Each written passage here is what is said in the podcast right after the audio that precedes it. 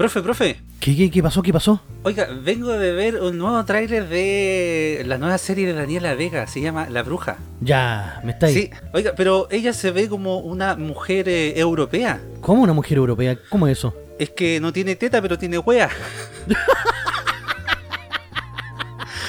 ¿Cómo están, chiquillos? Bienvenidos a la capital de los simios.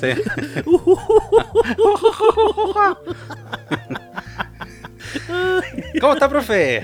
Ay, cagado la risa. Hoy está buena.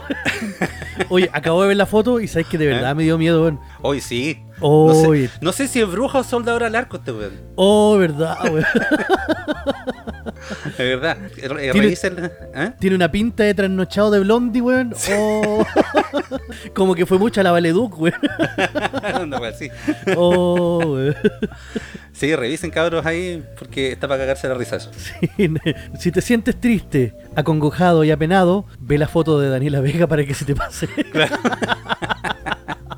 Ay, ¿Cómo está, profe? Bien, bien, bien acá, sonriente, con la esperanza a tope ahí, esperanzado, vuelta a la vida. Yo Sí. estoy en Station. Yo también, esperanzado, ya me tocó la segunda dosis de la Chinovac. Ah, ahora ya Eh, estáis niveladito. ¿Ah? Ya estáis niveladito. Estoy ecualizado, sí, ahora ojalá que no se me lengue la traba, pero eh, ¿sabe que me siento desesperanzado? ¿Por La qué? verdad, un poquito. Porque claro, después de haberme puesto la cagada vacuna, eh, me siento como conejillo de India. Ah, ¿y eso por qué? Y eso es porque la, la vacuna, la verdad que no tiene una alta efectividad. O sea, tiene efectividad, eh, obviamente, pero la verdad, no, yo pensé que era una efectividad más alta. ¿De cuánto es la efectividad? Mire, le voy a leer un poquito los datos así como al pasar nomás, para que no nos quedemos pegados en el tema. La Chinovac tiene una, un 67% de efectividad para prevenir el COVID en casos sintomáticos. ¿ya? O sea, eh, de 100 hueones a 67 no les va a dar con síntomas. Ya. Tiene un 85% de efectividad pa- para prevenir hospitalización. ¿No? Mm. Tiene 89 de efectividad para prevenir ingreso a la UCI y 80 de efectividad para prevenir muerte. Entonces, igual yo encuentro que eh, 80% de efectividad para prevenir muerte es como alto. po. O sea, de 100 hueones, 20 se van a morir igual, po, aunque se O sea, pongan la vacuna. O sea, ¿cómo tanta mala cueva? Capaz, po, pero 20% alto, profe. Sí, es bastante igual. Así que si te mueren 20, Claro. eh, es bastante. O sea, eso significa que si usted tiene la vacuna, igual no salga. No se las dé de superhéroe. No, para nada. Hay que andar no cuidado, con cuidado igual, cuidándose ahí con el barbijo y todo. Pero bien, no, igual hay que tener esperanza que esto va a mejorar. Mira, yo tengo una esperanza grande y bonita por lo que acaba de pasar en Ecuador, compadre. Déjale. Por fin Ecuador despertó, hombre. ¿Sí? Sí, grande Ecuador. Felicitaciones al pueblo ecuatoriano que sabiamente ha decidido mandar a la izquierda a la basura. Felicitaciones a todos los ecuatorianos. Pero Sí. lamentablemente yo le doy seis meses nomás. Ah, pero mira, más que la izquierda, fue a la, a la narco izquierda corrupta ya chavista que estaba haciendo estrago en Ecuador. Sí, pues. Así que, así que el, el pueblo despertó y dijo, no, no eh, queremos libertad y Ah, ¿no tenemos fe? ¿No esperanza. como acá? No, no despertó como acá. Ah, ya. Es que acá se quejan de lleno, güey. En todo caso, weón, tienen bonos para dar y regalar, weón, tienen de todo aquí se quejan. weón. claro, como si alguien no hubiera recibido el bono, po. Es como Claro. Esperanza va a ser la palabra de, de la semana y que según la RAE nos va a decir que va a significar un estado de ánimo que surge cuando se presenta como alcanzable lo que se desea. O sea, eh, a, la, a la flaquita que conocí el otro día no me da esperanza porque sigue siendo inalcanzable. Y se llama dice- Esperanza. Claro, y se llama Esperancita, claro. Estás haciendo el aseo, Esperancita. pero te falta esto. Oye, son buenos esos videos, weón. Bueno, Sí. Dice la segunda definición: valor medio de una variable aleatoria o de una distribución de probabilidad. Mish. Mish. Tiene definición matemática también. ¿A qué se le llama eso? Por ejemplo, esperanza de vida. Ah, ah, ya. Ahí está Ah, claro. el, el- el término incluido ahí. Después dice, en el término religioso, en el cristianismo, virtud teologal por la que se espera que Dios otorgue los bienes que ha prometido. O sea, tengo la esperanza de renacer en otro mundo una vez que me muera. A los house. a lo... No, pues House, House era más ateo. Ah, sí, pues, profe, si Sí. por eso estoy haciendo el, Ah, el sarcasmo. a- así es que, muchachos, a no perder la esperanza de que se pueden ganar el bono. Oh. Oh. Oiga, pues si está fácil, profe. Uno se mete a la página y dice, está listo, su bono va a ser depositado inmediatamente. Claro, yo salí favorecido con el bono, así que ¿Sí? yo, yo no me quejo. Pero está la cagadita con el bono. Pero bueno, eso lo vamos a tocar, lo vamos a tocar en el segundo bloque porque ahí le vamos a dar mm, más tupido parejo con respecto a eso. Oiga, profe, eh, respecto a la palabra de la semana, eh, ¿esperanza se puede hacer eh, alguna similitud con fe? Sí. ¿Tener fe, tener esperanza sería lo mismo o es eh, drásticamente, digamos, dispar? No, no tiene no, nada que ver. no son lo mismo, pero sí se pueden relacionar. Por ejemplo, cuando tú tienes fe en algo, es porque tú crees en esa cosa. Y la esperanza es que tú quieres creer en algo. O sea, tú quieres que pase eso. Por ejemplo, eh, un, un acto de fe es decir eh, que Jesús resucitó al tercer día. Y la gente que tiene fe se lo cree a pie juntilla y que cuando tú vas a la misa y tú eh, comulgas, de verdad tú estás tomando la sangre de Cristo y el cuerpo de Cristo, así de, de, de verdad, así de, de, verita. No un pan de mierda, no, no. De, de veras es la sangre de Cristo la que se transmutó, se convirtió. Eso es fe. Ah. Pero es- esperanza es decir, en, una de esas, ojalá que, que haya algo bueno al, al otro lado. Desde el punto de vista religioso me refiero. Yo tengo la esperanza de que en una de esas pueda pasar. Yo creo que esa sería la, la- la diferencia con fe, que fe es una certeza, esperanza es una probabilidad. Ah, perfecto. Oiga, y también eh, hay un- una nueva esperanza en, eh, en la telenovela de, del 9, de la ¿Sí? vuelve la Rocío, vuelve la Rocío a Chile después de 25 años. Pero bueno, la Rocío ya volvió hace rato y se reencontró con Tomás y con la Agustina y con todo. ya, ah, puta, entonces te dando noticia antigua. po. Esa es como de hace dos semanas, por loco. Ah, sí. sí, está terrible buena la teleserie, loco. es que yo no tengo Rolandino, profe, ese es el problema. Ahí está el gran punto. po. Sí, po. Tiene Usted- que tener Ronaldino. Sí, po, porque la nueva forma de ver televisión. Más de, más de 7.000 canales en vivo de Latinoamérica y el mundo, incluidos todos los canales premium de cine, deportes, adultos y más. Contenido VOD más 11.000 películas y 800 series. Servicio multiplataforma para Smart TV, TV Box, Apple y iPhone, smartphone, tablet, PC, Xbox y PS4. Soliciten su demostración gratis de 3 horas y si mencionan a Capital de los Simios tendrán un descuento al contratar el servicio. Para más información o consultas, comuníquense directamente al WhatsApp de Rolandino al más 569 78 69 08 12 más 569 78 69 08 12 Rolandino IPTV, la nueva forma de ver televisión. Bravo, bravo, grande Déjale, Roland. Grande Roland. Se viene el concurso, se viene el concurso. Así es que aquí, de una o dos semanas más, estamos listos con el concurso. Así que a estar atentos. Déjale, Roland. Buena. Eso. Eso. Así pues, profe, entonces tenemos que tener esperanza. Que esperanza que todo mejore, esperanza que nos van a dar el tercer retiro, esperanza que nos van a dar el bono. eh, Esperanza que vamos a salir del bicho. También. Esperanza no que alguna vez nos van a gobernar como corresponde. no creo. Difícil. Difícil, sí. Sí. Los candidatos ahí nomás, están parejitos. Sí, ¿cuál de todos peor? Pero Sí. bueno. Oiga, profe, Viene, sí, pues, dígame. nos, vamos a nuestra sección ya habitual Sí. en nuestro programa, que es La Vuelta al Mundo. La vuelta al mundo, la vuelta al mundo. Oiga, acá hay una persona que se quedó sin esperanza, sí, pues. Oye, está muy buena esta. Porque no sé qué si tan buena. ¿eh? Mira, aquí es donde podríamos invocar a Natalia Natalia. ¿Sí? Sí, tome, para que aprenda. Claro. Por malo. Por malo, para que aprenda. Cuéntelo nomás, Don Station. Mire, tengo una noticia acá de. eh, mm, eh, entiendo que es de Estados Unidos. Y dice: Mujer trans ingresa a cárcel para hombres y es violada por reos y guardias. La mala cueva, weón. No, la cueva para grande ahora.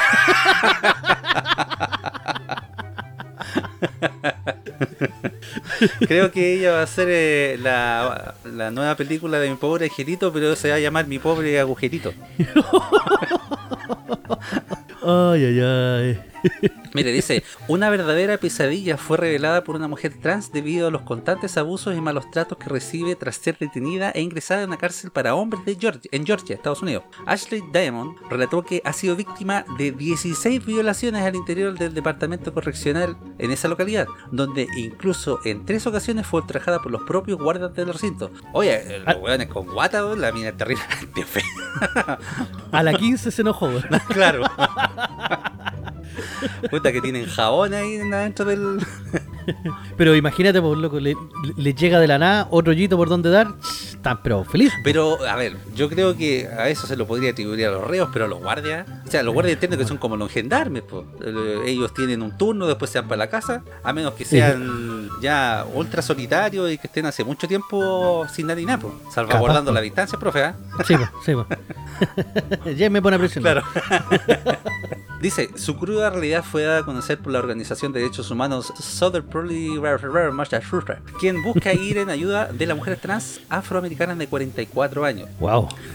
Dice, el calvario de Ashley Diamond comenzó el 2012 cuando fue detenida por un delito no violento y encarcelada en el Departamento de Correccionales de Georgia para hombres. En este sentido, profe, ¿qué opina usted? Una mina trans, al final no es mina, pero bueno, es que es tan confuso igual el tema. Eh, a ver.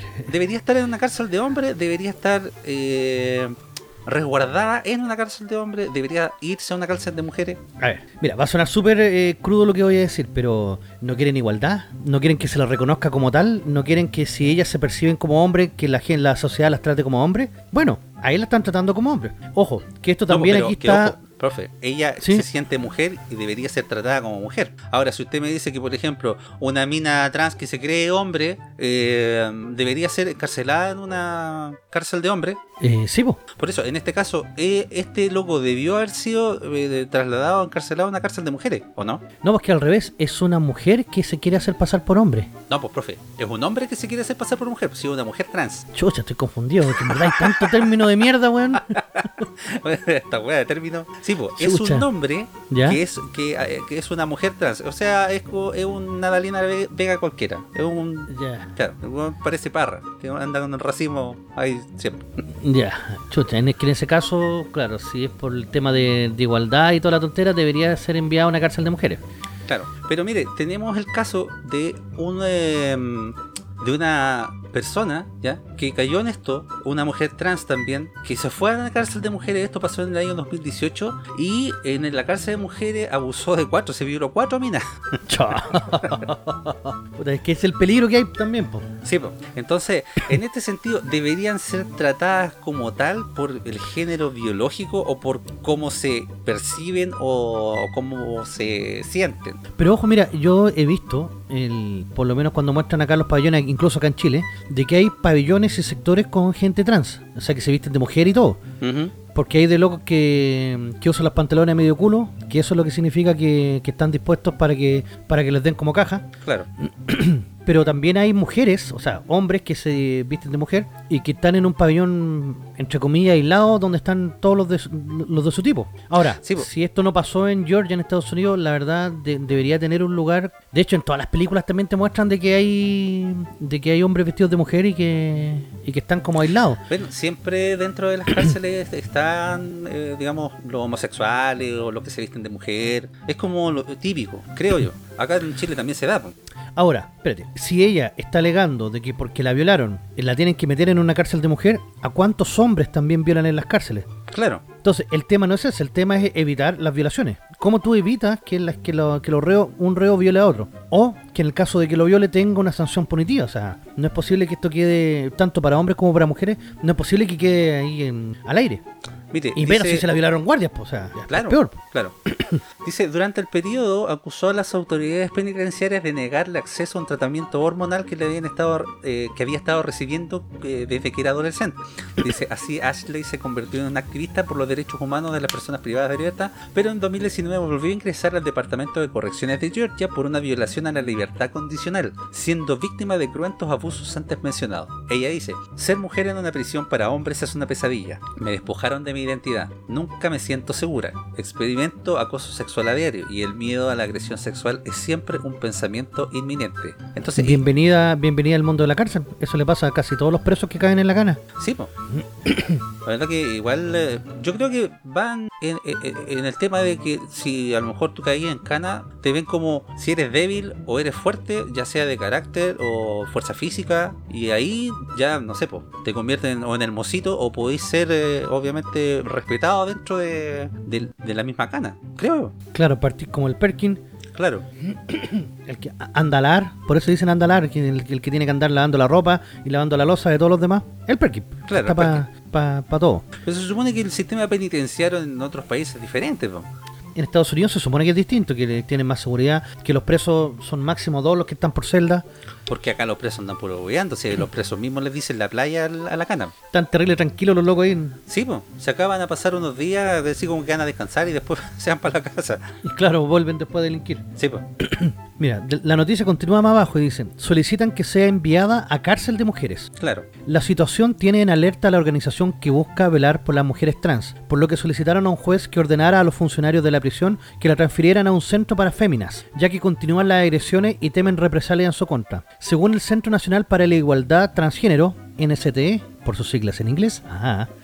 las personas transgénero históricamente han sido blancos de violencia y abuso debido a su identidad de género, ya que indicaron que hay 10 veces más probabilidades de ser agredidas sexualmente por sus compañeros de prisión y 5 veces más probabilidades de ser ultrajadas por el personal. Sí, pues, pero también como le da el ejemplo anteriormente, tenemos el caso contrario. ¿Qué pasa, por ejemplo, si ella la eh, llevan o la derivan a una cárcel de mujeres? El weón igual anda con el racimo ahí, anda con la pistola claro. Entonces, si la llevan por una cárcel de mujeres, puede pasar lo que pasó con el violador, que también decía ser eh, un hombre trans, ¿ya? Una mujer trans. Pues, al final no sé cómo es la wea término, hombre trans, mujer trans. Sí, parece que es mujer trans. Cuando mujer trans es un hombre vestido de mujer. Parece. Algo así. Entonces, claro, este llegó a la cárcel de mujer y se violó a cuatro. Es que es el... Y este era blanco, este, este otro que estamos hablando es negro. Imagínense. Claro. claro. eh claro, mujer trans es para las personas que son hombres, pero se sienten mujeres y, comienzan la transformación. Claro. Entonces, claro, a este loco, como hombre, propiamente tal, lo mandan a la cárcel y ¿Habría que tener cárceles trans? ¿No será mucho?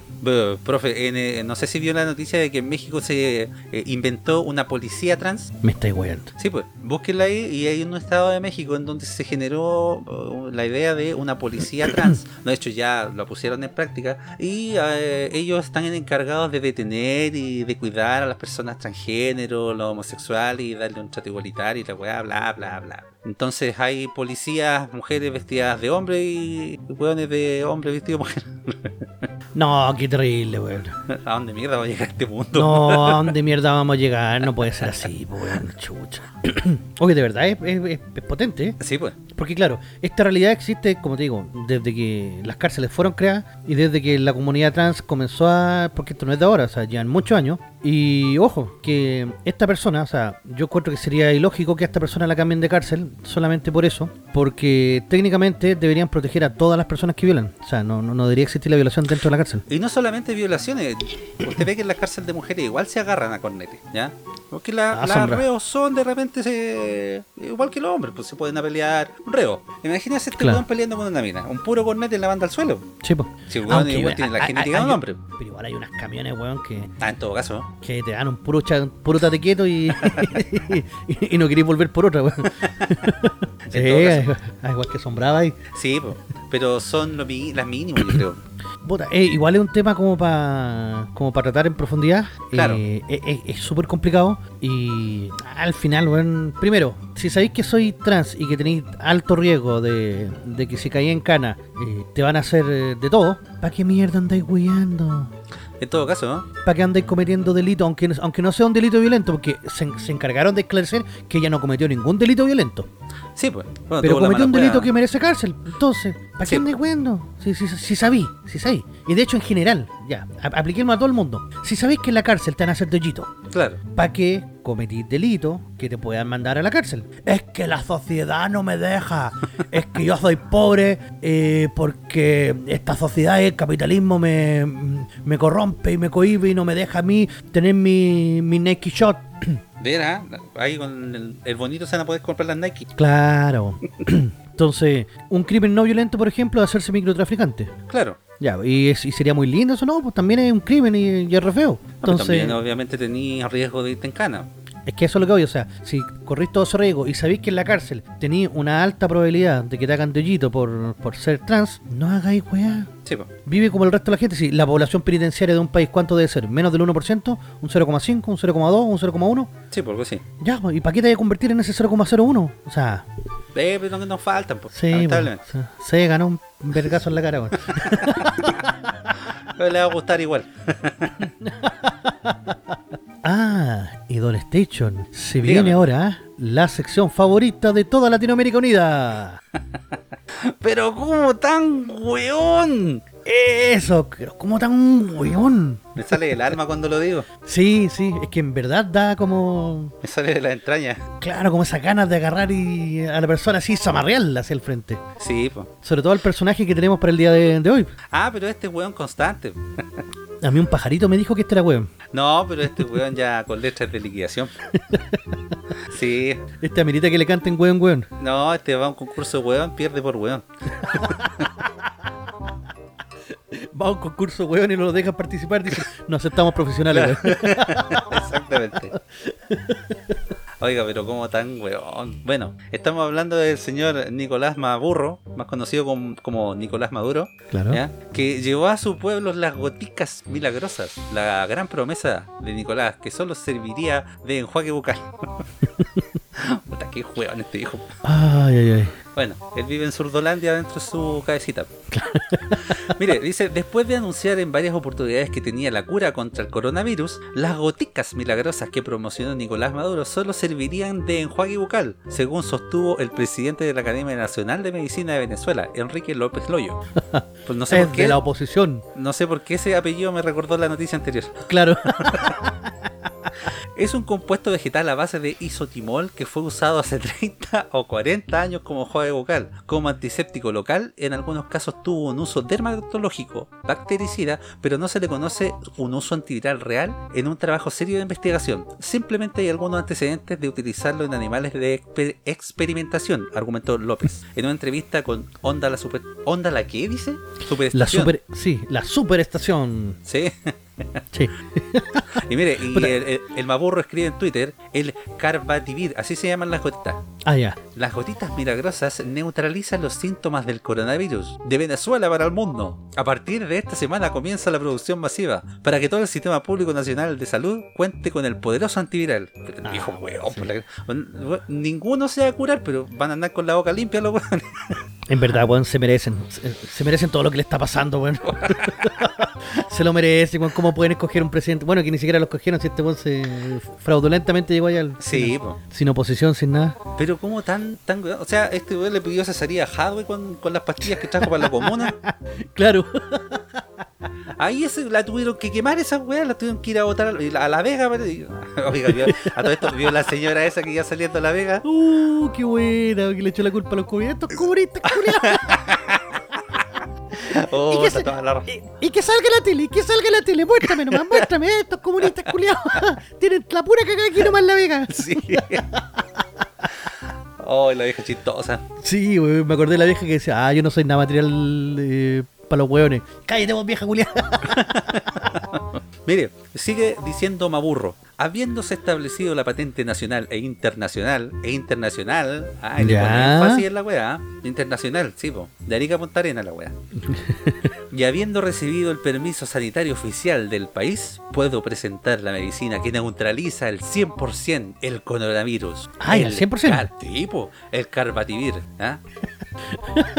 Sí, Esta pobre weón. Puta, si este viejo, yo cacho que hizo los estudios en su casa, el weón dijo, ya las probó y, y ya, tan buena. Pero, bueno, lamentablemente, la gente sigue pasando estragos por este viejo mierda, por su weá, por las cagadas que se manda y por lo weón que es. Weón, pero es que de verdad es eh, es insólito, esta weá insólita. O sea, eh, me hizo acordar de cuando en Corea del Norte dijeron ¿Mm? que Corea del Norte había ganado el Mundial de Brasil 2014 en una final contra Japón. Ah, sí. Bueno, la televisión local de Corea del Norte transmitió ¿Mm? el supuesto partido que fue un montaje que hicieron de un partido contra Japón en una eliminatoria. Y supuestamente Irán, que no clasificó el mundial, ojo, ¿Ya? no clasificó el mundial, había ganado la Copa del Mundo, weón. O sea, perdón, eh, Irán no, Corea del Norte, había ganado la Copa del Mundo, weón. La Copa del Mundo. Sí, bueno, es que entonces, o sea, el nivel de desinformación que le entregan al- a su propio pueblo ya llega a ser eh, tan brutal, tan brutal, que al final uno termina explicándote estas cosas así como que Maduro va por las mismas. O sea, el buen va No, y, este, y este presenta al ya se mundo. chaló. Pero hace rato, o sea, La verdad es que se, se chaló, el viejo ya eh, hace incoherencia, habla incoherencia. Eh, oiga, imagínense juntar a este weón, a Baradit, a, ajado a a la epidemia. Oh, y hacer una serie. Póngale una gotita de Sharp. Claro, una gotita de Sharp. De Gonzalo Vinter también. Uh, y el abuelo. Y el abuelo. Oh. Oh, que sería linda, man. Ya No, una serie podríamos como- hacer una serie, no sé, Netflix, Amazon con estos juegos, hacer una serie de ciencia ficción. Y le metí a Daniela Vega. Claro. Ahí sería como la wea de la serie. Eh, no, yo creo que sería más fantasiosa que Star Wars esta wea. Así vivirían en un mundo ellos, pero con la última tecnología, naves espaciales que vuelan y Weón, es increíble. Allende Mira. sería un superhéroe. Sí, po. El Maduro dice, Maduro, quien calificó el medicamento como gotas milagrosas, había explicado que durante los últimos nueve meses se habían hecho experimentos masivos con pacientes contagiados. Chucha, o sea, ya estáis tomando a la población para sacrificarla. Imagínate si las cuestiones fueran corrosivas, weón. A lo mejor era ácido de batería la wea. y Claro, imagínate fuera sido batería, weón, y ya y que el, el pueblo te va a decir que sí, que no. Claro. No, estoy cagado, weón. Dice, este antiviral ha sido utilizado como parte de los tratamientos aplicados en Venezuela a pacientes afectados con la COVID-19, dando buenos resultados. El Carbatir Carbativir es un poderoso antiviral de Venezuela. Aquí pensamos en la humanidad, destacó en ese entonces. Ay, ay, ay. Weón. Mire, acá hay otra eh, declaración del mismo weá que dice 10 gotitas debajo de la lengua cada 4 horas y el milagro se hace. Es un antiviral muy poderoso que neutraliza el coronavirus. Y este weón es el salvador del mundo, el Mesías. Nosotros El- estamos el perdiendo, profe, weón. El problema es que es tan irresponsable lo que hace. ¿Te imagináis por acá, no sé, por Piñera o el ministro dijera eso, weón? Se lo come en vivo. No, se lo comen con patatas. Porque le está diciendo al pueblo, ah, como este weonado de Levo Morales también, fue Levo Morales, ¿o no? ¿Eh? El que dijo que había que tomar cloro Ah, pero es que ya ese eh, nivel la weonado, dios, nivel Dios. y que el mismo Navarro después está diciendo que sí, que era efectivo y te dice, pero ¿cómo están, o sea, estés jugando con la salud del pueblo? O sea, ya, una, una cuestión es que tú tengáis delirios de que tu socialismo va a funcionar y abajo el imperialismo, ya, por último esa weá es tuya. Sí, pues. Pero acá tú estás atacando al pueblo, po. O sea, el, el pueblo el que está sufriendo, el pueblo el que muchas veces ignorantemente va a ponerse la gotita, va a salir a la calle sin tapaboca porque va a decir que no tiene coronavirus y que no se va a contagiar. Y se va a contagiar y se va a morir. Porque no creo que los sistemas de, de salud de Venezuela estén muy bien, que digamos. Profe, están como la mierda. O sea, Bueno. eh, usted puede ver los reportajes de cómo está la salud, no hay agua, no hay tapabocas, no hay inyecciones, no hay absolutamente nada en los Mira, centros a- de salud. ahora entiendo a gratis, sí, pero ahora entiendo, ahora entiendo a todos los chamitos que arriesgan la vida por cruzar la frontera entre minas antipersonales, weón, para poder entrar para acá. Así que ahora lo entiendo. weón. No, obvio. Entre, no sé, que, que te explote una mina en una pata y que te esté dando gotas. claro.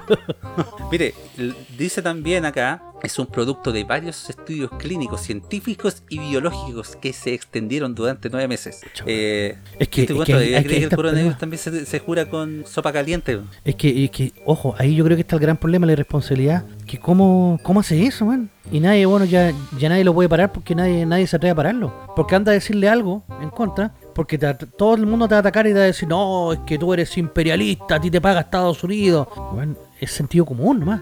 Pobres Sí, pues. médicos, pobres, pobres ingenieros, pobre gente que, que, que sea un poco más alumbradita, un poco más inteligente, que tenga que vivir bajo ese régimen, weón. Puta, lamentablemente. Y tiene para rato. Sí, pero por lo menos Ecuador despertó. Vamos que se Déjale. puede, vamos que se puede. Esperanza, esperanza es lo que todavía tenemos, hombre. Déjale. Oiga, Ay. vamos a una pausita Vamos a una pausita, pues. y ya volvemos con más de Capital de los Simios.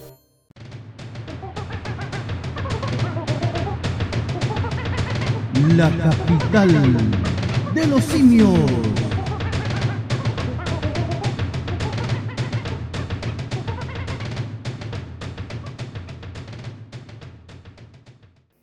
Quédate en casa con Rolandino y PTV, la nueva forma de ver televisión. Más de 4.000 canales en vivo de Latinoamérica y el mundo, incluidos todos los canales premium de cine, deportes, adultos y más. Contenido VOD más 11.000 películas y 800 series. Servicio multiplataforma para Smart TV, TV Box, Apple TV y iPhone, smartphone, tablet, PC, Xbox y PS4. Solicita tu demostración gratis de 3 horas y si mencionas al programa Capital de los Simios tendrás un descuento al contratarlo. Para más información o consultas, visita la página oficial de Facebook www.facebook.com Rolandino IPTV o comunícate directo por WhatsApp al más 569 78 69 08 12. más 569 78 69 0812. Rolandino IPTV, la nueva forma de ver televisión. Estamos de vuelta una vez más con su programa favorito denominado La capital de los simios. Oh yeah. Oh yeah. Excelente. Oiga, profe, y como en todas las entregas de la capital, dígale a la gente dónde nos puede encontrar, ver, escribir. Amar, adorar. Exactamente. Muy bien, todos los días lunes, tempranito en la mañana, ustedes nos pueden encontrar en Spotify y así poder escuchar el programa Camino a la Pega, en la Pega, acostadito en la cama, ahora que estamos con cuarentena. Ahí usted puede disfrutar el programa desde la madrugada. Después, ese mismo día lunes, a las 10 de la noche, en .fm.cl. La semana pasada dije .fm.fm, bien ahueonado. Sí, yo Sí. lo iba a corregir, profe, pero después se me fue. Sí, bueno, es pun- eh, punto .fm.cl. Ahí usted nos puede encontrar a las 10 de la noche el, el programa. A las 10, Paco, a las 10, no a las 10 y cuarto. el día Es que Pa- martes, Paco se levanta esa hora recién. claro. el día martes aparecemos en YouTube. Sí. Ahí usted también puede ver. Además de que ya estoy subiendo las cápsulas. Esta semana subí la de la película El Padre y también subí el día domingo Judas y el Mesías Negro. Así que si usted quiere ver las películas que están nominadas al Oscar, vaya a ver esas cápsulas. Duran 10 minutitos. Es cortito. Pase a dejar su like, su suscripción. Ámese la flight, su like. Déjale. Déjate el like, déjate el like. Déjate el like. Es que, es que se, Acti- es que se me pegó el, el- el lenguaje de nuestro amigo que viene a continuación. Entonces, ¿Sí? sí. ¿Qué Tam- amigo viene? Sí, o sea, no, un, un- un amigo de la casa ya, a esta altura. También ustedes nos pueden encontrar por eh, en Instagram, estamos como Capital de los Simios, en Facebook también estamos como Capital de los Simios, eh, capitaldelosimios.gmail.com o también nos puede enviar un correíto a través de la página web de la radio, .fm.cl, tal como nuestro querido y amado amigo Don Juan Soto. Juan Soto. Oye, Sí. es como muy genérico el nombre. Para mí que tiene un, ese es seudónimo. Se Sí. está escondiendo detrás de un seudónimo. No, sí, está claro que es seudónimo. Porque fíjate, la semana pasada tenía 50 años y vivía en Ñuble. Ahora tiene 25 años y vive en La Pintana. Eh, bueno, la vez pasada nos decía cuál era la forma que tenía para comunicarse con nosotros. Eh, porque nos encontró desinformado. Yo le dije, Claro. bueno, usted vuelve a escribirnos para indicarnos en qué estamos desinformados y le vamos a atender como corresponde. A todo esto, Fede Rata. También eh, me hicieron llegar de que yo la semana pasada dije que Tutankamón era el que había cambiado el culto solar. No, era el padre de Tutankamón. Así que gracias también por la corrección. Ah, bien ahí, profe. Sí, sí, sí. Así que eh, a veces se nos pasan, son los pequeños mandelazos que nos mandamos. Exactamente. Ya, entonces nos dice los- nuestro amigo Juan Soto nos dice lo siguiente: los escucho todos los lunes en la radio, pero ustedes no cachan nada. Son unos weas que hablan puras weas, sin base. Váyanse. Sin base. Sí, base. Váyanse a la Shusha, ignorantes de mierda. Igual me río con su wea de programa.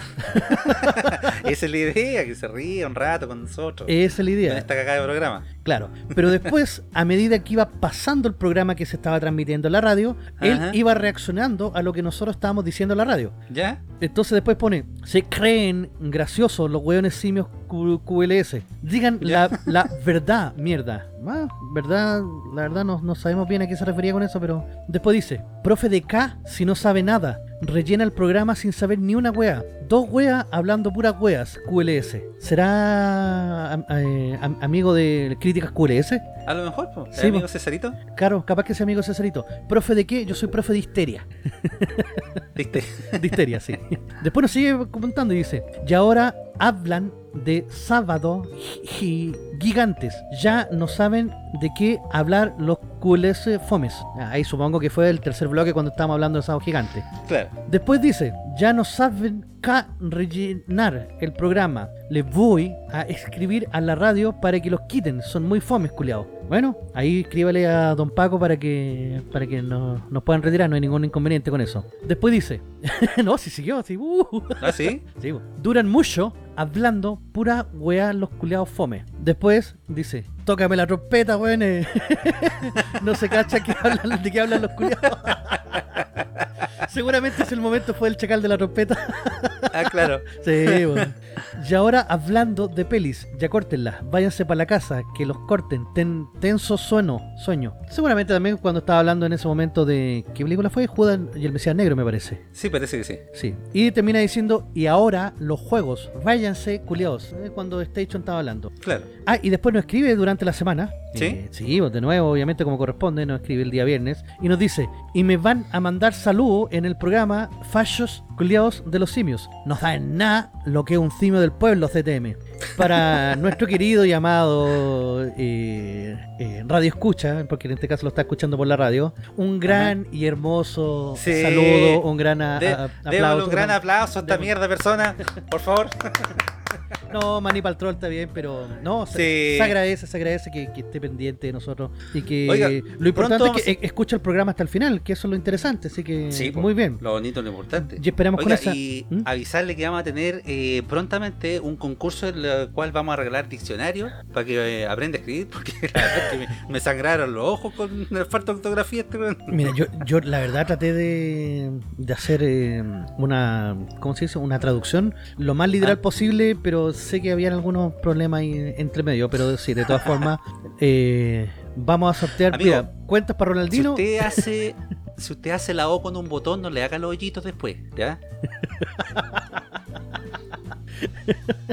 Pero todavía queda pendiente en qué estábamos equivocados, pues amigo. Díganos usted Sí, en, pues. en qué nos Sí, equivocamos. esa era la así, idea. así como la corrección que me hicieron, que me dijeron, oye, eh, Tutankamón no fue el que cambió los dioses, fue el padre de Tutankamón. Ah, ya, ok, listo. Díganos usted en qué estamos equivocados, pues hombre. Entonces Ah, ahí, ahí vamos a tener un diálogo más productivo. A lo mejor donde dice no saben nada lo que es un simio del pueblo. Puede ser. A lo mejor los simios del pueblo son otra cosa. Ah, ahí está, puede ser.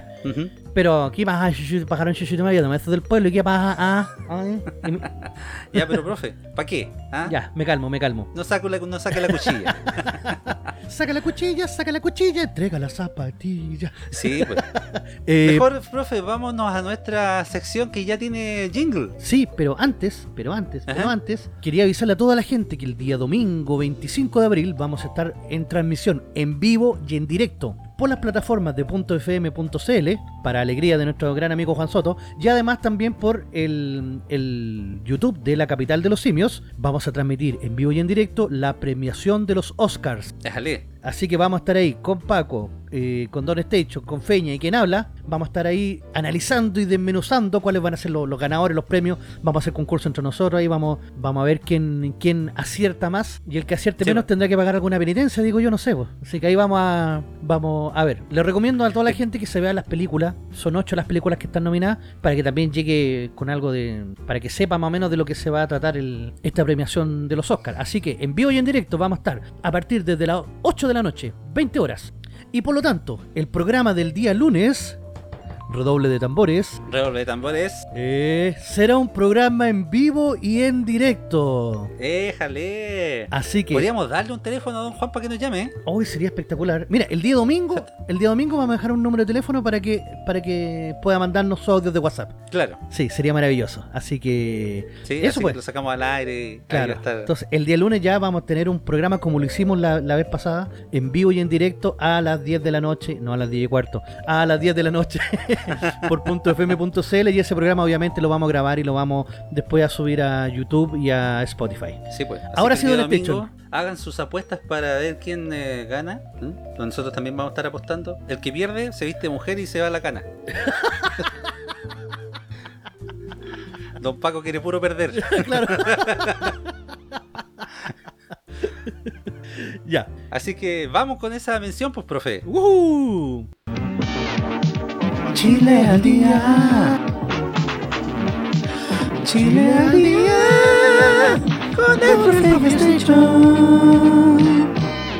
Profe, tenemos en la pauta, dice Víctor Gutiérrez y el cambio de la red. Claro, no sé si ustedes se han dado cuenta últimamente que el canal La Red está bastante incendiario, por así decirlo. Tuvo la entrevista primero al comandante Ramiro, después llevó a Violento Parra y al bastante humoristas que dejaron la escoba. Ay, yo me reí caleta, pero los ofendiditos de siempre se, se le echaron al tajo. Claro. Y ahora último, hicieron una, una parodia a los militares, que también causó harto escosor. Aparte, durante la semana, trataron cómo Piñera eh, desbancó el banco de Talca, lo desfalcó. Ah, Y- ¿vieron el, Sí. el reportaje o algo Sí, así? y cómo fue declarado reo y llevaron un abogado que explicó paso por paso todo lo que había pasado. ¿Sí? Que la cagá con eso. Entonces, el, el, el gobierno le envía una carta a la red así como, por favor, bajen el tonito así. Ah, ya. Entonces Víctor Gutiérrez dice, la dura respuesta, esto lo estamos sacando del ciudadano por si acaso, la dura respuesta del director ejecutivo de la red a invitación del gobierno. No pediremos ni postularemos a nada. Intimidar y llamar a canales no es democrático, es dictatorial. Y dice lo siguiente, adjunto para su evaluación y comentario en la minuta de trabajo que el señor subsecretario de la Cultura y el Arte, don Juan Carlos Silva, ha tenido la amabilidad de remitirnos como propuesta de trabajo conjunto después de la reunión sostenida vía Zoom con él. Diversos canales ya han contestado, según se ha podido confirmar en este medio, como Canal 3 y TV Más, ya no se va a colaborar. Sin embargo, entre las respuestas destaca la del periodista y actual director ejecutivo de la red, Víctor Gutiérrez, quien, en una breve carta a la que el ciudadano tuvo acceso, mmm, sospechoso.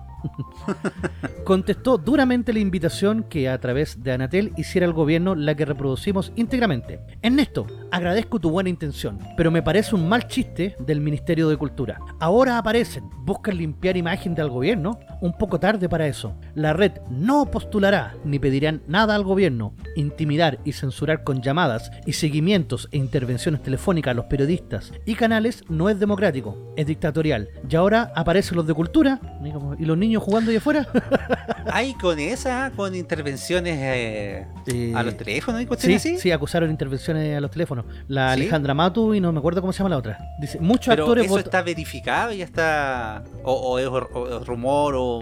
No, eh, rumor, porque si fuera verdad tiene que haber una orden judicial para eso, si no sería peor que el quiotazo. Claro. Pero sí se está, se está investigando, a ver qué pasa ahí. Acá continúa diciendo, muchos actores votados y ellos ofreciendo postulaciones. Un chiste. Ya saben qué hacer con sus postulaciones, Víctor Gutiérrez. Anda.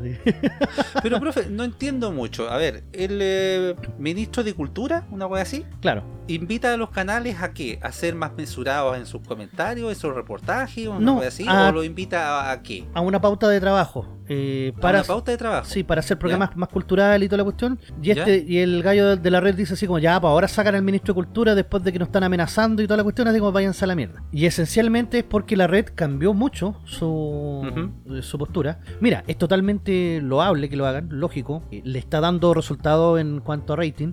La gente ahora está viendo el canal La Red, sobre todo los programas Mentiras Verdaderas y Claro. en Pauta me parece que se llama el otro programa. Pero claro, están tomando temas muy polémicos y eso es un- un- una apuesta súper osada que hicieron y se respeta. Ahora, que se vengan a hacer los superhéroes con eso es otra cosa. Mire, vengamos de la base de que tienen a su director ejecutivo, que es una persona bastante polémica, por decirlo así, eh, y es bastante farandulera, ¿ya? Él no da punta sin hilo. El tipo, la verdad que es bien clever en ese sentido, y yo creo que esto lo hizo de adrede. El publicar la carta, el reclamo, y a lo mejor el salirse un poco de la, de la masa que tienen los otros canales, Claro. eh, por lo mismo, para poder polemizar y para poder eh, subir aún más el rating o aún más, eh, digamos, al, al canal, a la red. Pero ojo, que yo lo encuentro totalmente válido generar polémica. Bueno, de hecho, ¿te acordás que cuando estaba la decadencia de Mecano y empezó, ¿cómo se llama el otro? Calle Sí, 7? profe, pero a lo que voy yo es que no es por defender una postura, ¿ya? ¿Mm?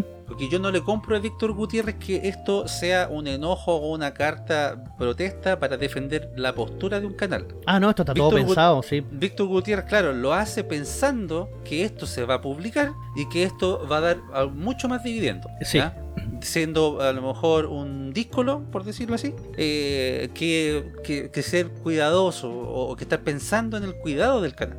Yo creo que la red, bueno, lo está haciendo. Y, por ejemplo, lo mismo que pasó este viernes con el tema de los militares, que hicieron una parodia de los militares y los militares se enojaron mucho. Empieza a aparecer en todos los medios de comunicación. Claro. Medios masivos también. Entonces, la gente dice, por ejemplo, yo no vi lo que pasó el día viernes, como diría la, la ancha comisionada, me enteré por la prensa, eh, pero me obliga a ir a ver qué mierda pasó. ¿cachai? Y eso obliga a que uno vea ya no el canal en vivo, pero sí las repeticiones que van a dar o visitar la página o visitar el canal de YouTube del canal. Por lo Claro. tanto, son dividendos que va a sacar igual. Mire, le voy a leer un poquito la carta que el ejército le mandó al- a Víctor Gutiérrez en específico, ¿ya? haciendo el reclamo. Dice acá, me dirijo a usted para expresarle el malestar y rechazo del ejército de Chile a raíz de la emisión del día 16 de abril del presente el programa Políticamente Incorrecto, en el cual, no cacho cuál es el programa, en el cual se simuló la entrevista a un integrante de la institución, utilizando el disfraz de un supuesto programa satírico para proferir todo tipo de injurias en contra de los 45.000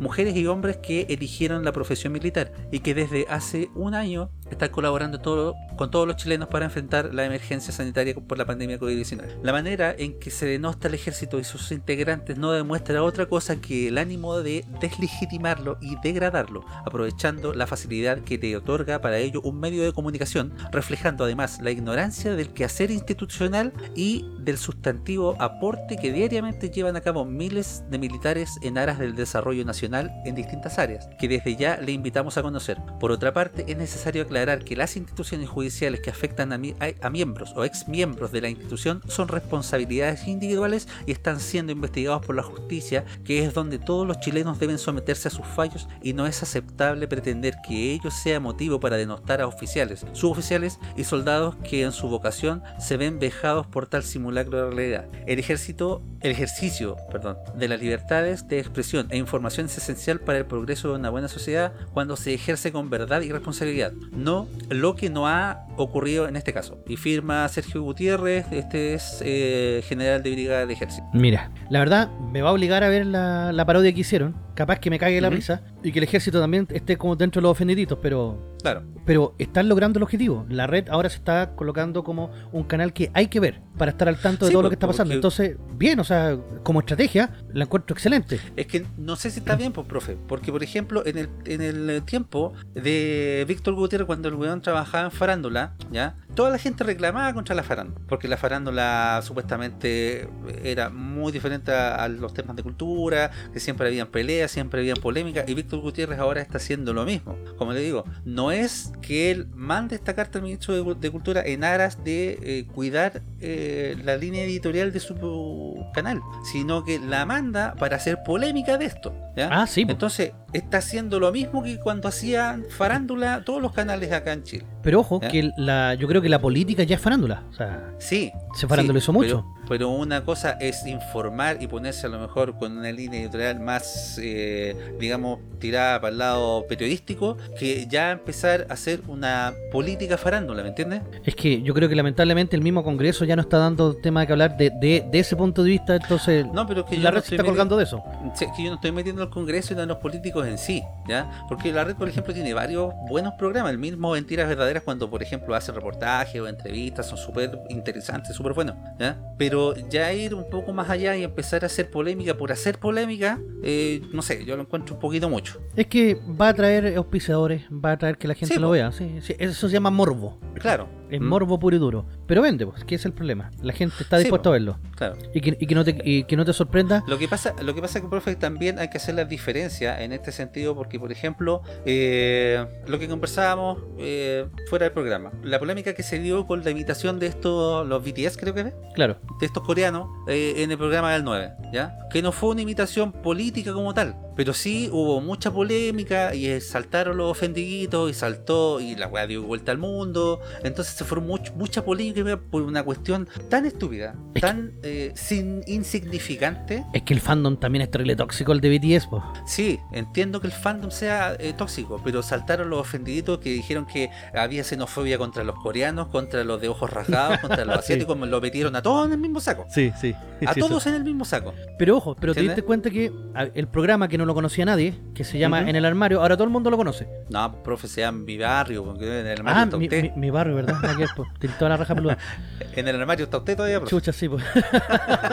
mi barrio, eso. Bueno, pero ahora todo el mundo conoce que la cosa se llama Mi Barrio y que lo anima el, el chico, ¿cómo se llama? este? El Fernando Godoy. Claro, ¿ya? Entonces, eso Pero, logran. digamos, sí, es que ellos no lo hicieron intencionalmente para lograr eso, eso es lo que voy, ¿me entiendes? Ya, o Ellos sea, no imitaron a estos chinos o a estos coreanos, no sé qué son, para armar una polémica farandulera. alerta de Funa o- contra Station. Alerta de Funa contra Station. Sí, fónenme toda la guay que quieran, estoy ahí. Progre, culiano. ¿Cómo, cómo se te ocurre confundir a los chinos con los coreanos? ah, son la misma weá al final. Miren, son todos así eh, con los ojos rasgados. Parecían que le hubiesen metido el dedo en el poto a todos. Entonces, a eso es lo que voy, pues, profe. Entonces, la línea editorial que está siguiendo la red es armar polémica y armar, eh, digamos, estas peleas, no sé si peleas, rencillas, lo que se quiera decir, política para generar, digamos, beneficio. Veamos cuánto les va a durar. Yo creo que les va a durar harto, que a lo mejor la, la red va a subir mucho su rating, por No, lo menos, sí, por lo menos este año. ¿sí? que un año electoral, entonces le van a sacar provecho al máximo a esa cuestión. Sí, po, porque claro, uno por ejemplo va a ver este tipo de programas, porque la red igual tiene buenos programas. No sé si ahora, por ejemplo, hasta- ha visto um, un programa de un youtuber gringo Ah, no, yo pensé que, que lo iba- hacen el día domingo. yo pensé que iba a decir el programa de Chechurane. No, esto se fue para la casa y así, era fome, ¿para qué andamos con? Sí.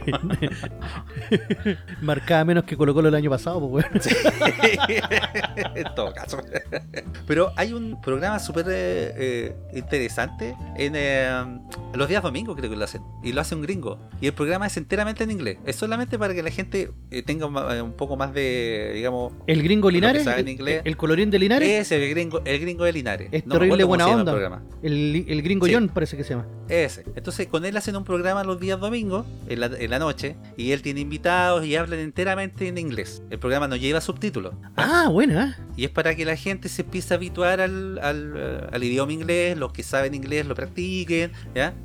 Por eso quería, Sin irse al... por ¿Ah? eso, por eso quería grabar más temprano, pues bueno. Sí, por, por eso. Para el programa. Para el programa, obviamente. Entonces, pero se ha hablado poco de eso, ¿entiendes? Más se habla de estas polémicas, de las rencillas y de todas las cuestiones. Porque claro, estas cuestiones venden, ¿entiendes? Pero como le digo, a diferencia de lo que hacen otros, Víctor Gutiérrez sabe dónde poner eh, la polémica. Porque weón lo viene haciendo desde, desde siempre, desde que se le conoce en la tele. Oye, otra cosa que causa mucha polémica, sobre todo estos días, el tema del famoso bono de la clase media. Está la cagada. Oiga, sí, pues. Está toda la gente indignada porque todos pensaban que iban a recibir el bono, pero parece Sí. que no leyeron. Ahora dicen que letra chica. Yo nunca supe que era letra chica. Se ¿No se sabía, veían grandes en la pantalla? sí, pues, se sabía con anticipación de cuáles eran los requisitos. Medio enredados, pero se sabían. Sí, pues. Que tenías que tener una caída al mínimo de un 20% de tu ingreso en comparación entre el último semestre del 2019, que estaba la gente, en teoría estaba la gente con trabajo, comparado Ajá. con el último semestre del 2020, que ya estaba en plena pandemia y que mucha gente había perdido la pega. Claro. Eso se supone, pero salió mucha, pero mucha gente reclamando que no le tocaba el bono, que eran que la gente las consideraba clase alta, que, que, que pasaba acá. Y esto yo creo que le va a traer hay- repercusión al gobierno, sobre todo con el tema del tercer retiro. Sí, pues. Yo no sé si las personas, por ejemplo, que perdieron su pega hace poco, caen en este beneficio. No, porque es comparado con el, el último semestre del 2020. Entonces, eso la verdad que es bastante injusto porque hay personas que de clase media que pueden haber quedado sin pega hace uno o dos meses atrás y obviamente los, los eh, ahorros se van, eh, la pega está escasa. Claro. Entonces, la verdad que es bastante injusto que esa gente no caigan por estar comparando, digamos, semestres de que ya eh, pasaron. Mira, yo me lo gané, pero esencialmente porque el 2019 yo estaba trabajando en un colegio y el 2020 no trabajé en ningún colegio. Claro. Y este año vamos por la misma, entonces. pero no a como, trabajar en ningún colegio. Claro, pero como se comparaban el año 2019 con el año 2020, obviamente ahí yo no tenía ingresos, por lo tanto era beneficiario del bono. Claro. Y hay mucha gente que no se lo ganó, pero revise bien por qué no se lo ganó. Y revise cuáles son la- las condiciones. Y ahí usted, porque hay una parte que tú puedes apelar. Sí, pues. Y envía, métete a la página de la FP, saca tus cotizaciones y hace tú la comparación y envíala al Servicio de Impuesto Interno para que revisen tu caso. Porque en una de esas la podéis ganar igual. Pero según yo lo, que- lo que estaba diciendo yo anteriormente, las personas, por ejemplo, que quedaron sin pega y no eh, son beneficiarios para este bono, pueden eh, optar al IFE, por ejemplo, pueden cambiar, eh, no sé, los parámetros en, en- en la cuestión de la ficha social o algo así, ¿no? Mira, en el registro social de hogares a ti te ven los datos de los últimos 12 meses. Ah, está cagado. Claro. Entonces, si tú quedaste sin pega hace dos meses, mira, igual actualiza. ¿Ya? Coloca que bajaste tu sueldo, porque técnicamente al sexto mes de haber quedado cesante ya te debería bajar la ficha social y por lo tanto poder Ah, acceder a los beneficios. Aseguró el presidente Piñera de que el IFE va a estar por abril, mayo, junio también. Ah, claro. Y que en este caso, como estamos en Vendría cuarentena, siendo como lo mismo. sube, eh, son 100 lucas el IFE. Ah, buena. Pero no es lo mismo que las 500 luquitas que tiene a dar. No, pues si no. Pero peor es nada. O el tercer retiro. Que es completamente ilógico, es completamente es pan para hoy, hambre para mañana. Pero si el gobierno no se puso los pantalones antes con los do- dos primeros retiros, no se venga a poner los pantalones ahora. Y si el No, gobierno no es capaz de entregar una solución efectiva a toda la gente que de verdad está necesitando la plata, porque eh, ya, ya- ya no es el deseo, ya no es que quiere la plata para ir a comprarse un LED. La gente está necesitando la plata y el gobierno no sale a responder eso, entonces que no entrampe el tercer retiro. No, pues no, ya cortenla. Nos volvieron a encerrar, a prohibir que, movilidad, a prohibir trabajo, cerraron la frontera, entonces ya corten el huevo. Cerraron los bares temprano, weón. Cerraron los bares temprano. Bueno, de cerraron hecho- la botillería, profe. En, en cuarentena no se puede. Oye, querían dejar a la gente sin fumar también, weón. ¿En serio? Ya, Sí. corta. Es demasiado. Tengo un amigo que es terrible fumón y estaba terrible urgido. ¿No? ¿Sí? ¿En serio? Sí. De hecho, salió corriendo y se compró dos cartones al tiro por si acaso, así para asegurarse, pero. Pero al final el gobierno reculó y dijo no, que los cigarros se van a mantener como bienes esenciales. Y ahora también Sí. la gente decía, ¿qué consideramos un bien esencial y cuál no? ¿Una tintura de pelo? ¿Un piluchito para el cabro chico? Oiga, ¿y los moteles caen en, digamos, en- Dijeron que lo iban a, a- a permitir ahora en, en cuarentena. ¿Cuál ¿Sí? es la lógica? No sé. Ah, ya. Que la gente te pueda disfrutar con los amantes porque no, no, no le veo la lógica si vas a estar encerrado en tu casa. No sé, Sí, no sé. O sea, mira, igual los dueños de hoteles y moteles tienen que comer también y, y, y esto le está afectando a todos, los dueños de restaurantes, los dueños de bares. Entonces, si van a abrir los moteles, habrá los bares también. No, a, todos a todos no, profe. A todos no les afecta. ¿Por qué no? Porque a Pablo Maltés y a Panela Giles no les afecta que los moteles no estén abiertos. Así que no tienen relaciones sexuales. Perdón, ¿quién es Palo Maltés? Pablo Maltés. ¿ah? ¿El abuelo? Ah, es más conocido como el abuelo. Ah, No ahí sabía. está, pues ya. El abuelo. Como, como Pablo Maltés. Ya. Tengo entendido que él es candidato a gobernador. Sí, pues, candidato a gobernador por Santiago, entiendo yo. Me parece que por Santiago, que no tiene nada que hacer contra Sí. Orrego y la Catalina Parot. No, se va a competir con Chorrey, este no lo conoce ni la Pamela Giles. Si hace tres años que no lo pesca. Oye, pero fue bastante increíble. Mira, este debería haber estado para la sección como tan weón. Sí. sí, podríamos haber tenido dos como tan weón y Sí, este, en porque esta es- pasada. este desgraciado va y dice que hace tres años, siete meses y dos días que no le veía el ojo a la papa a la Pamela Giles solamente, solamente para que después no lo acusaran de nepotismo. ¡Qué Claro. mierda, weón! ¿Qué le está pasando a este acá desgraciado? Tengo, acá tengo la- las declaraciones del weón. sí, muy weón. Dice, no hay ningún conflicto de interés. Es transparente nuestra situación. Somos pareja, pero tenemos una abstinencia sexual de hace tres años para que no haya conflictos ni haya problemas de nepotismo. Oye, pero la Pamela Giles salió diciendo que ella hacía rapidines en el horario de colación. Mira, acá tengo, Oh. acá tengo, tengo la noticia. Y rapidine, esta noticia es del 19 de julio del 2019. Dice, Pamela Giles confesó tener encuentros sexuales en horario de colación. Oh, se lo estaba comiendo otro. ¿Alguien está mintiendo o se lo están cagando? Sí, el huevo ya parece alce. Claro. Pero la mina en ese tiempo decía que eh, tenía relaciones con Pablo Maltés durante la, la- la- la colación. Entonces, pues, Dice, en conversación con Decline, la congresista se refirió a los posibles nombres que podrían... Ah, no, esa wea... No, es otra cosa. no, es otra cosa. Pero Pero, para esto- dice que tenía relaciones sexuales en 2019, po. ¿Eran años de mercurio estos buenos que dice entonces que tres años que duran tan Ah, poco, weón? no, sí. Años de perro. Claro, que Mercurio tiene una rotación de 88 días, entonces. Pero ¿y qué tiene que tengan relaciones o no? Si se sabe que son pareja, ¿qué problemas de nepotismo podría haber? Es que él dice que si no están haciendo canchis canchis es porque entonces no, no hay una relación carnal, ¿Ya? entonces no habría nepotismo. Mira la relación, la relación huevona que hizo. Mire, dice, para que nadie diga que hay nepotismo, eh, no lo hacemos para la tranquilidad de quienes cuestionan nuestra posición. Somos una pareja política, dice. Yo la quiero mucho, sí, es muy weón. Y ella declaró su amor incondicional a este humilde ciudadano. Yo no sé hasta cuándo voy a resistir, jajaja, pero vale la pena todo el esfuerzo por querer construir un mejor país. Weón, o sea, me estáis diciendo que porque no folláis es un esfuerzo y queréis ser. Ah, mierda, weón. El weón de estar más caliente que camarógrafo porno. Mira, weón, si este weón llega a salir electo, nos merecemos todo lo que nos pase, weón. Sí. A- igual que Venezuela, nos vamos a merecer todo lo que nos pase. Sí, imagínate. O sea, no tiene nada que ver la declaración que se manda este weón con, con su candidatura. Mira, y yo lo escuché esto, o sea, no lo vi en directo, lo vi después, en, que lo estaba entrevistando en el canal 13, ¿dónde está la tonca? Bueno, ¿a dónde se fue la tonca? Canal 13. El canal 13, ya. Canal 13. Lo está entrevistando y la cara de la tonca así como, ¿qué weá está diciendo este desgraciado? Y el Claro, mismo, ¿qué el entrevistador así como, preguntó? y el mismo entrevistador así como, "Pe- pe- pe, ¿me puedes repetir qué está diciendo? Así como, alerta de cuña, alerta de cuña. Oiga, pero yo lo entiendo en el fondo un poco a este gallo, ¿ah? ¿Por qué? Porque igual la Pamela Gil hay que ser cochino como para meterse con ella. pues. hay que tener guata. sí, pues Oye, sí, yo creo que. vi unos videos de cuando la Pamela Gil estaba en la década de los 80, sus primeros pasos como reportera. Y Era, ¿Eh? y era bonita, weón. ¿Sabes qué? A mí me gustaba la Pamela Giles cuando estaba en Informe Especial. Yo creo que ella tenía futuro ahí. La cosa es que cuando a ella la despidieron de Informe Especial, se fue a la vez, se volvió loca la vieja. Pero esa loca tiene el futuro asegurado, es pariente de los Cafarena, tengo entendido que tiene no sé cuánta plata. ¿Sí? ¿Sí? ¿Pero no les quemaron algunas fábricas para el estallido delincuencial? No, a ellos no, po. Así que ellos, a ellos no se les toca. ¿No? No. Ah, ya. Entonces, claro, el gallo quería dejar en claro, no, si yo no me como esta buena, yo estoy con ella, no es por, por Ye- interés político. Y eso no sería nepotismo. Si me vienen a alegar, yo no me la estoy culeando, así que. así que no me vengan a wear con nepotismo, yo no fui. Oye, qué idiotez más grande, de verdad. Oh, sí, tan weón. y ese weón quiere ser gobernador por la cresta. Ay, ay, Claro. ay. Ah, Ay, ay, ay. sí. Vamos a una pausita mejor, profe. Vamos a una pausita. Ay, ay, ay, ay, ay. Uf. Y ya volvemos con más nepotismo, perdón, con más capital de los simios.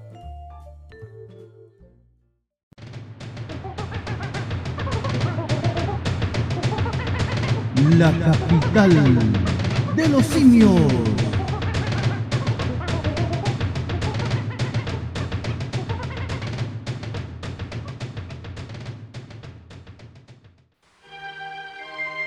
¿Qué es eso que suena, Don Station? Lo encuentro algo extraño. Están matando a un weón, parece. ¡Están matando a un weón! Y lo planeé Eh, con el miembro. es una balada, ¿usted no conoce esta balada? Me suena, ¿sabes que me suena? Me suena. Esta balada romántica Era una teleserie, me parece. que quedó en el tímpano, en el tímpano popular, pues, profe. Tímpano quebrado. Exactamente. Estamos hablando de la canción de Claudito Reyes, pues, el gran comediante y humorista. Ah, Claudito no Salo Reyes. No, pues Salito Reyes no. Ah, Claudio Reyes, más conocido como Charlie Badulaque. Exactamente. O el, o el O Guaso el- Clemente. O el Guaso Clemente, o el. el sensei de la pichula mágica. ¿Cuál es? ¿No cachás? El loco tiene más demanda de paternidad que, Ah. Que Michael Jackson, güey. No, la verdad es que no lo conocí así. Sí, bueno, ves que iba a mentiras verdaderas cuando era bueno. y lo wean con eso del, del tema de, de las pensiones alimenticias. Sí, pues. Claro, También pero él parte como actor romántico. O sea, Sí, pues. romántico no, como, como actor de teleserie. Él parte como actor de teleserie, ya, en eh, una teleserie que se llamaba La Sombra del Ángel, del año 1989, que se dio en TVN en ese tiempo. Sabéis que ha sido una de las mejores teleseries que he visto del Canal 7. ¿Usted la vio, profe? ¿Se acuerda de esa teleserie? Sí, sabéis que es terrible dramática, weón. Y el final fue terrible épico. ¿Sí? Epicardo, así, maestrísimo, sí. Que iban pasando, iban pasando por mira, iban pasando por diversas temporadas. ¿Eh? Primero estaban como los años 20, después van como los años eh, eh, 40, 60 ¿Ya? y terminan en los años 80. Ah, y en el fondo se trata de, de una pareja joven Ajá. que había una estatua de un ángel y ellos bajo la sombra de esa estatua se juran amor eterno. Ah, qué lindo. y se separan y, y tienen problemas y pasan 25 años, vuelve la Rocío. Ah, no, esa es la otra, ver. Pero van pasando las distintas etapas hasta que al final están los dos viejitos, viejitos así, pero que ya no me daban, tiraban polvo. ¿Ah, sí? Sí, y se dan la manito bajo la sombra del ángel y Ah. ¡ay! Todos llorando para la cagada. Su spoiler por profe, ve que la van a repetir. No, ¿cuándo no repetir eso? es muy vieja. ¿Y vos? Sí, pero, pero puta que era buena. Sí, No. buena, sí, buena.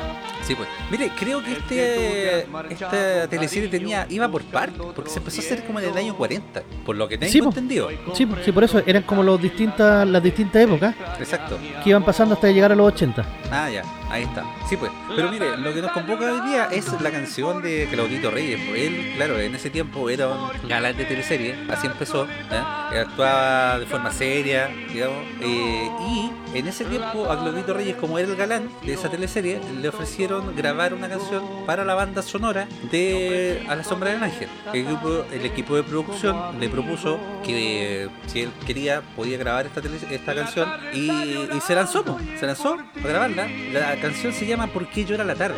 Así se llama la canción.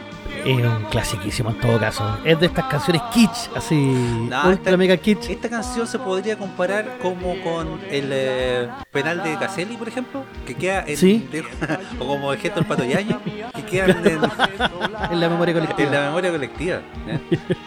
Toda la gente la conoce como La tarde está llorando, pero la canción se llama Porque llora la tarde. Mm. La tarde está llorando y es por ti. Buena canción. El Sí, cantaba como el Loli, sí, ¿eh? Sí, es como Bartichotto con... Sabes, ya nada es importante. Ah, con Keko Yungue. Con Kiko Young y después salió en el Festival de Viña con el... ¿Con quién fue? ¿Con qué humorista? Con el Salió de Freire. Parece que fue con el Freire, sí, pero que salió de nuevo y cantando y, y ah, era el mismo Bartichotto. creo. En serio, salió buenísimo.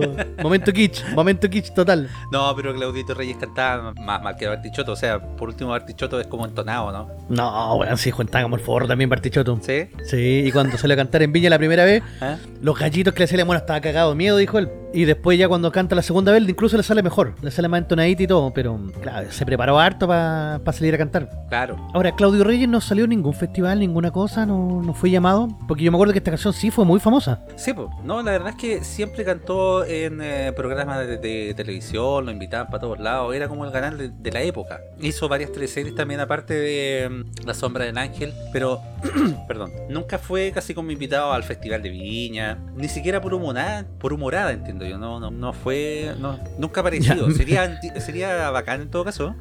Menos mal, entonces. Pero mira, eh, era como, ya Claudio, di lo tuyo. La tarde está llorando y es por ti. Oiga, pero a este gol le quedó gustando. po. Porque eh, si bien la teleserie fue en el año 89, este weón sacó un cassette. Cassette, pues, profe. ¿Ya? Con otras canciones más en el año 94. El cassette se llamaba Por un amor así. Decía, ¿ya? y ahí leían la portada Claudio Reyes y decía El astro de las telenovelas. Ah, Incluye la canción ¿Por qué llora la tarde? Te regalo yo mis ojos y otros éxitos. ah, ¿tuvo más éxito? No, pues si la única canción conocida que fue esa, si la otra weá valían hongo. Oh, Pero sí cantó otras canciones. Mire, lo- el no- los nombres de las canciones son Las manos de mi padre, Corazón cautivo, eh, Mascarada, Fabricante de ilusiones, eh, ¿Para qué seguir pensando en ti cuando el teléfono llama? Y otras weas más que menos mal que no la escuchamos nunca. Hoy son títulos muy de Álvaro Scaramelli. Sí, Sí. Hoy también Álvaro Scaramelli, podríamos traerlo también al, al recuerdo. Hoy si es que no nos caga el copyright. sí. Sí. Tiene buenas canciones Álvaro Caramelli, pero yo creo que ahí habría más problemas. Pero esta canción no, está en la memoria colectiva y, y había que traerla en algún, en algún momento. Sí, ahí para que la gente que tenga más edad se le caiga su lagrimón ahí recordando de por qué la tarde está llorando Sí, y pues. que es por ti. Y busquen el cassette, a lo mejor pueden escuchar las otras canciones porque están disponibles, entiendo. El cassette, recuerden, se llama Por un amor así. Si se quieren, si le quieren hacer alguna broma a algún amigo, si quieren le tienen mal a alguien, regálenle este cassette. Yo pensé que se llamaba Se Busca. No, yo creo que el del Felo es más escuchado que este. se busca alguien que lo compre. Claro, se busca que lo compre. No alcanza a salir en la, en, en la caretula el, el de qué disquera es, Emi Sí, pues, o es de la disquera EMI, editado Ah, es de en el EMI. año, exacto, editado el año 94. en la plata que la, la weá que se gasta en la plata. Y en Yo creo tiempo- que la radio, la Pudahuel lo tiene que haber transmitido mucho ese, ese cassette. A ver, la gente que nos está escuchando por YouTube, déjenos en los comentarios. Ya, don, usted, don Juan Soto, también, ya escriban. Ya, Sí, ya, también, ya, también, pasó, sí, también. Ya, bien. ya, claro, que nos escriba ahí también si usted se acuerda de esta canción o si se acuerdan haberla escuchado en la radio o, o qué recuerdos les trae esta canción. Ahí déjenlo en la cajita de comentarios ¿Dónde la para que, claro, para que podamos nosotros también saber y, y cagarnos de la risa junto con ustedes. Sí, pues. Sí, pero yo, es- esa canción me trae recuerdos de. Obviamente estaba chico, yo tenía 8 o 9 años cuando salió la, el- teleserie, pero sí me acuerdo que sonó por mucho tiempo, Claro. hasta, hasta transformarse ya en algo kitsch. Sí, pues. Bueno, hasta el día de hoy al Claudio Reyes lo vean siempre con la canción. No sé si re- recuerda lo- de repente los sketches que hacían en el Morandé o en otros lados. Cuando lo querían ver, le ponían un trozo de la canción. Sí, lo tiran de fondo. Sí. sí. Lo bueno es que este loco siempre ha tenido buen humor y siempre se lo ha tomado, obviamente, súper bien. Él mismo dice que el weón no sabía cantar y obviamente que canta como el Loli. Pero lo hizo, se dio el gustito de, de sacar un cassette Sí, pues. que quizá alguien por ahí compró. Oiga, ¿usted sabía que fue concejal este Claudio Reyes? ¿Fue concejal? Sí, ¿En pues, qué fue, comuna? Fue concejal por la comuna de Puente Alto, eh, representando Ya. a la UDI por el, peri- el periodo 2004-2008. Ah, miércoles. Sí, pues y obtuvo un 12% de la votación, equivalente a 12.456 votos. Cualquier votación la cagó. Sí, pues. Porque para concejal en una comuna tan populosa, donde tienen que haber, no sé, po, 70 candidatos, Ajá, sacaron 12%, es magnífico. Claro, Oh, qué buena. Y por la UDIMA encima. Ahí todos los demás ahí con, con, con en el culo. claro. Oye, oye, así como un, un pequeño paréntesis. ¿Eh? ¿Cachaste que el ministro Briones fue nombrado como candidato por Evópolis? Ah, sí, sí, vi. Ya. ¿Y cachaste que Luis Ñeco y Javiera Parada se sumaron a su equipo de campaña? Uy, sí, profe, como porotos en Paila Marina. Sí, weón, la cagó. Weón, yo dije, ¿qué mierda pasó acá? A lo mejor le dijeron, weón, vamos a grabar un sketch para Hadwe. Claro. y lo pusieron ahí. ¿O será para tratar de buscar el, el voto de la centro izquierda? No, la verdad no sé. Pero la verdad Porque Javiera Parada. Es, es muy zurda. Sí. ¿Y para qué te digo Luis Ñeco? O sea, No, Ñeco, eh, a lo mejor con el COVID cambió de... yo creo que cambió de parecer, weón. Dijo, no, prefiero el capitalismo cagarme en algún hospital que no tenga ni una weá. claro.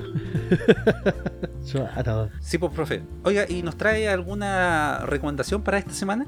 Como todas las semanas, nuestro querido y gentil amigo Ronaldino IPTV. Ah, está atento, profe. Sí, va siempre atento ahí a la jugada. Exactamente, porque usted sabe que Rolandino y PTV le traen la nueva forma de ver televisión. Más de 7000 canales en vivo de Latinoamérica y el mundo, incluidos todos los canales premium de cine, deportes, adultos y más. Contenido VOD más 11.000 películas y 800 series. Servicio multiplataforma para Smart TV, TV Box, Apple y iPhone, smartphone, tablet, PC, Xbox y PS4. Soliciten su demostración gratis de 3 horas y si mencionan a la capital de los simios tendrán un descuento al contratar el servicio. Para más información o consultas, comuníquense directamente por WhatsApp con Rolandino al más 569 78 69 0812 más 569 78 69 0812 Rolandino IPTV, la nueva forma de ver televisión. Éjale. Dígale usted a Ronaldino que viene de parte de los simios y le va a hacer un suculento descuento. Exacto. Oiga, Sí, profe, así que ahí aproveche. está disponible la película Nadie en Rolandino. ¿Nadie? ¿Y esa? Vea No el trailer, búsquelo en YouTube, en YouTube está todo hermano. Vamos a buscar el trailer de la película Es de Nadie. acción, se llama ¿What? Nobody o Nadie. Para La vamos a tasar. Ya, la, la vamos a tasar. Exacto. Pero para el día de hoy yo les traigo otra película que está nominada al Oscar. Ya llevamos el, llevamos el análisis de Nomadland, Promising Young Woman, eh, El Padre, no, ya la dije. Ah, no, Nomadland, Promising Young Woman, El Padre y Ju- Judas y el Mesías Negro. Hoy día vamos con la quinta película y ya nos vamos a alcanzar a, a decir más ahora. Pero si el domingo, cuando estemos haciendo la transmisión para el- los premios Oscar, vamos con Mank. Mank, que es la película que tiene más nominaciones, tiene 10 nominaciones a los premios Oscar. ¿Tiene más que el padre? bro? Tiene más que el padre, sí. Porque tú sabes que a Hollywood le encanta cuando se hacen películas del mismo Hollywood. Ah. Entonces, Hollywood esta película- Hollywood. Claro, esta película nos va a llevar al año 1941, donde el, el protagonista, que es Herman J. Mankiewicz, más conocido Mank para los amigos, ¿Ya? está encargado de hacer el guion del Ciudadano Kane. Ah. la mítica película que es considerada por muchos, me incluyo, como la mejor película de la historia. Y para los que no, dicen que es una de las mejores películas de la historia, a ese nivel. O sea, es mejor que El Padrino, que Don Station todavía no ve, apuesto. Exactamente, todavía no la veo. bro. Ya, es mejor que Goodfellas, es mejor que el... ¿Es mejor que Goodfellas? Es mucho mejor que Goodfellas. O sea, El Ciudadano Kane eh, es un antes y un después dentro del cine, que esta película de, de 1942. Eh, es maravillosa esa película. La, la- la verdad es, eh, es una obra de arte, es en blanco y negro. Al comienzo un poquito densa, eh, pero hay que también entender la época en que está filmada la película. Pero es maravillosa, o sea, cómo va cambiando, cómo te va contando la historia. ¿Cuál es el problema con Mank? Que Mank se basa mucho en esta película. O sea, para poder disfrutar bien la película Mank, les recomiendo ver El Ciudadano Kane antes. Porque si no, vais a entender la mitad de las referencias con suerte. Porque Ah, incluso en, en Los Simpsons, por ejemplo, han hecho caleta de referencia al Ciudadano Kane en muchas películas, pero aquí están como detallitos, detallitos maravillosos puestos ahí. ¿Cuál es el problema? Y lo voy a decir con todas sus letras. Esta película es como correrse la paja mirándose el ombligo. Usted la ha hecho varias veces, profe. bueno, O como, o como decíamos anoche en Santiago Under, es como hacer milkshake, un batido ahí. ah, ya. Dejémoslo hasta ahí. Eh, Con la sí, mano porque muerta. eh, claro, la mano muerta también, mítico la mano muerta. David Finch, eh, David Fincher, se dice así, sí, David Fincher, el, el conocido cineasta que ha tenido bastantes películas a su haber, se encarga de hacer este proyecto. No es su mejor película, pero sí es la que va a tener la mayor cantidad de nominaciones. Gary Oldman se va a mandar un papel de aquello rivalizando con Anthony Hopkins, pero yo creo que el padre en este momento, Anthony Hopkins, va, va ganando como, como mejor actor. Como mejor película, uff, encuentro que A ver, es que aquí hay que dividirla en dos. Si tuviste o no viste el Ciudadano Kane. Si tuviste el Ciudadano Kane, es una muy buena película. No sé si es superior a Nomadland o, o al padre. Yo creo que entre esas dos va a estar el ganador. Pero es una película que te transporta a la época, está muy bien hecha, eh, cinematografía está espectacular, la edición está muy bien hecha, incluso le colocaron como esas clásicas marcas como de cigarrillo y esas cortes antiguos, porque quisieron que la película fuera como de la época. Ah, ok. Y yo creo que a lo mejor ahí también comete el gran error, porque intenta imitar al ciudadano Kane, quiere ser el ciudadano Kane, pero no lo es. Entonces, al Mm. momento de eh, ver cómo es que este escritor logra concebir el guion, te muestra cómo él va pasando por las distintas etapas, cómo va conociendo al que supuestamente es el ciudadano Kane, que era un magnate de los medios de la época al, al cual estaban parodiando. Entonces te muestran cuál es la relación de Mank con esa persona, pero lo hacen como si fuera el ciudadano Kane. Trata de ser un homenaje, pero termina siendo como una copia. Y eso fue lo que no me lo que no me gustó de la película, que lo encontré como un poco chocante. Ah, ok. Digo, Gary Oldman se come la película. O sea, si fuera otro actor sería una película insufrible. Que, que o sea, no, la no te salva. Gary Oldman. Gary Oldman la salva, así que las 2 horas 12 eh, la salva completamente Gary Oldman.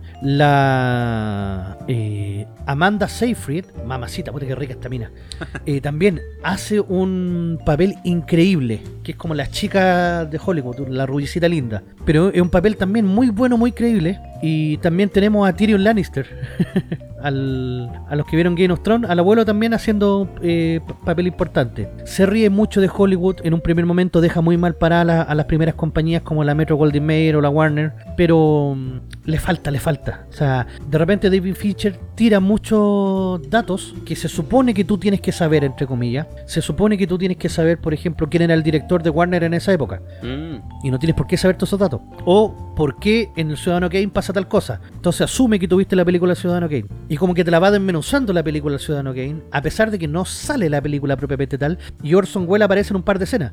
Ah, ok. Pero sí, también la actuación de Orson Welles cuando sale es buena. Apenas sale, sale poquito, pero lo poco que sale, sale muy bien. Eh, me dejó con un- una sensación de que la película se le estaba yendo de las manos y rápidamente tuvieron que darle un, un final. También eso es un punto que no es muy destacable. Pero ojo, no estoy diciendo que la película sea mala. Está bien nominada a los premios Oscar, dentro de sus categorías está muy bien nominada. No es la mejor película. Para mí no va a ser la mejor película del año, a pesar de que, como digo, a Hollywood le gusta que hablen de Hollywood. Le gusta estas películas eh, retroactivas y que te muestra cómo era hacer una película. Pero le faltan algunos elementos. Quedó como cojo el guion. Como digo, David Fincher tiene, tiene mejores películas y esta va a ser olvidable rápidamente. No es una obra maestra que uno puede decir al nivel de Ciudadano Kane que se quiere comparar. A eso me refiero. O sea, intentó jugar con fuego comparándose con, con la mejor película de la historia y no está ni, ni al 10% de lo que llegó a ser esa película. O sea, si usted vio Mank y le gustó, imagínese lo bueno que es el Ciudadano Kane En, esa, en ese tono. en ese tono. Así es que ahora, ¿qué me queda por ver? Durante la semana voy a ver el juicio de los siete de Chicago. Bueno, Mank va a estar el día, yo creo que el día lunes ya, va a estar al aire, entre lunes y martes, que no quiero que, que choque con el video de la capital de los simios también, el- este podcast que estamos haciendo. Entonces, en una de esas lo subo el día miércoles. Entonces, si subo el miércoles, el día el día jueves y viernes va a estar respectivamente el juicio de los siete de Chicago y, el- y The Sound of Metal. Pero de aquí al domingo van a estar sí las películas. Buena. Oiga, profe, eh, o material menos- para rato. Más o menos la duración de esta película. Dos horas 12 Y la podemos encontrar, aparte de Rolandino, ¿en dónde? En Netflix. En el Netflix. En el Netflix. Es original. En el Netflix está la película, sí, es original de Netflix, sí. Pero en Rolandino usted la puede encontrar con un idioma bacán, sin ningún problema. Así que ahí está dentro de la carpeta Oscar 2021, Mank, sin ningún problema. Excelente. Y esa es mi recomendación del día de hoy. Usted, Don Station, ¿qué nos trae para esta semana? Mire, más que recomendación le traigo una noticia ¿ya? que ha estado preocupando a todos los poseedores de consolas PlayStation 4, PlayStation 5 también eh, y PlayStation 3. ¿ya? Esto debido a que, como comenté en algún eh, capítulo anterior, los servidores de PlayStation 3 se van a cerrar pronto para ya no, eh, no se va a poder comprar juegos digitales y todo eso. Mire, todas estas consolas, perdón, todas estas consolas, eh, bueno, y los... eh, digamos, los dispositivos digitales, o sea, los dispositivos modernos, siempre funcionan con, con- con chips eh, CMO, CMOs que se llaman, o, o, digamos también con, con pilas CMO, ¿no? Ustedes más o menos cachan lo que son esto, lo, lo que le estoy hablando, profe, ¿no? No. Mire, en términos prácticos, todos estos dispositivos traen una pila, ¿ya? Que la pila de repente viene pegada a la placa o puede venir suelta como para poder reemplazarla, ¿ya? Y esta pila conserva, por ejemplo, algunas configuraciones del hardware, de software, y también conserva, eh, por ejemplo, ya sea la hora, eh, la fecha, eh, la configuración del usuario en el dispositivo cuando está apagado. ¿Qué pasa con esto en, específicamente en las consolas?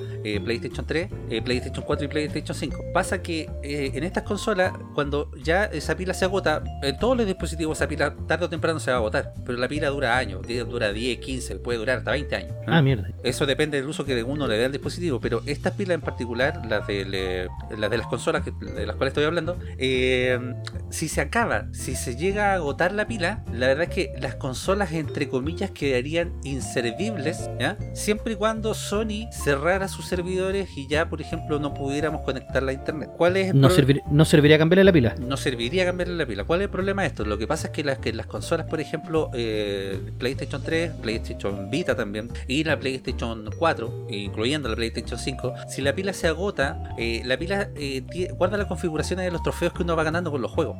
Entonces, cuando uno enciende la consola, al querer iniciar un juego o al querer poner un disco físico de algún juego, el juego no inicia. Y por ende la consola queda inutilizada. Lo que hay que hacer en este sentido es que hay que conectar la consola para volver a verificar las licencias de esos juegos o para volver a verificar la configuración inicial de la consola, por decirlo así. Y eh, ahí recién uno va a poder jugar. Pero ¿cuál es el problema? Que Sony ya está cerrando servidores y por lo que eh, dicen los rumores, tienen un problema grande de hackeo. Y por eso van a ir cerrando más servidores aún. Entonces hay que estar atento porque si se llegan a cerrar, por ejemplo, ya los servidores de PlayStation y no van a haber más actualizaciones y ya no se va a poder conectar a internet como tal, la verdad es que estas consolas van a quedar inutilizables con juegos, por, por lo menos PlayStation 3, con juegos eh, digitales. Ya PlayStation 4 quedaría inutilizable con juegos digitales y con juegos físicos. No serviría para absolutamente de nada la consola. A menos que Sony, antes de cerrar sus servidores, sacara alguna actualización que pudiera corregir este error. Chuta, o sea, el, el grave problema acá es que eh, todo huele a obsolencia programada. Exactamente. Esta es una obsolencia si- programada con todos sus Y si hay, luces. y si hay obsolencia programada, tú sabes que hace poco hubo un juicio en el cual usuarios le ganaron a Apple por la obsolencia programada que había, no sé, con, con, con unos iPhone antiguos. Y Apple va a tener que o darle iPhone nuevo o reinstalar lo- los servicios que tenía con los iPhone antiguos. Ese ya marcó un precedente, por lo tanto, si esto llega a pasar, lo más probable es que obliguen a, a la empresa Sony o a mantener abiertos los servidores o a otorgar otro tipo de compensación a los usuarios. Exacto. Mire, yo no creo que obviamente se vayan a cerrar los servidores a corto plazo. ¿ya? Esto va a ser igual a largo plazo, pero eh, el soporte que le van a seguir dando a PlayStation 4, por ejemplo, no creo que sea de más de 3-4 años. ¿ya? Chuta. Y no O sea, sé, pues, una claro, persona te que se empujan a compra- comprar la 5. Claro, te empujan a comprar la 5, pero una persona que, por ejemplo, no tiene la plata para comprarse la 5 y se compró la 4 ya hace poco, la consola eh, no le va a durar tanto como a lo mejor pensaba, ¿entiendes? Y sobre todo las consolas también antiguas, para la gente que es coleccionista y todo, es complicado en ese sentido, porque obviamente uno quiere tener algo que funcione, no quiere tener algo que quede inutilizado por alguna obsolescencia programada. ¿no? Claro, el computador Atari todavía funciona, el 800 quiere. Exactamente, porque eran tecnologías, eh, digamos, más eh, robustas en ese sentido y también eran más simples. Por ejemplo, yo tengo consolas del año La Pera que eh, la verdad son bastante simples y la pila en ese, en ese hardware se gastaba. Lo único que, que pasaba, el problema más grande es que no te retenía la hora ni la fecha. ¿ya? Pero claro, no era mayor No problema. era mayor problema, y tú le podías cambiar la pila y listo. ¿no? Pero lamentablemente en este tipo de, de- de- de hardware, como son las consolas de PlayStation 3 hacia arriba, eh, tenemos ese problema y hay que estar bastante atentos porque la verdad es que con los rumores que hay de, un nuevo hackeo a PCN, creo que se va a venir un poquito feo. A menos que Sony saque algunas actualizaciones para estas consolas y solucionen este error, o bien como usted dice, profe, ya los usuarios se vayan en la mano y vayan directamente a demandar si es que Sony, la verdad, eh, cierra los servidores, ya no haya ninguna otra opción como para poder eh, salvar estas consolas de un posible digamos, no uso ¿eh? o que queden, digamos, inservibles. Porque, ojo, ya con, el, con la noticia de los- del cierre de los servidores del- de los juegos de PlayStation 3, con el cierre de PlayStation Network en PlayStation 3, hay juegos que no se están actualizando como tal. Uno los inicia, pero el juego se inicia en su ju- juego base. Las actualizaciones ya no se pueden bajar. Chuta. ¿ya? Así que también, Wow. ojo con eso. Así que, Sí, a tener harto nada, con eso. sí, hay Oiga, que- don, don- sí, don Estecho, le quería hacer una pregunta yo. Dígame. ¿Cuándo va a jugar Terrarisma? Cuando usted juegue The Last of Us. Ya, ok.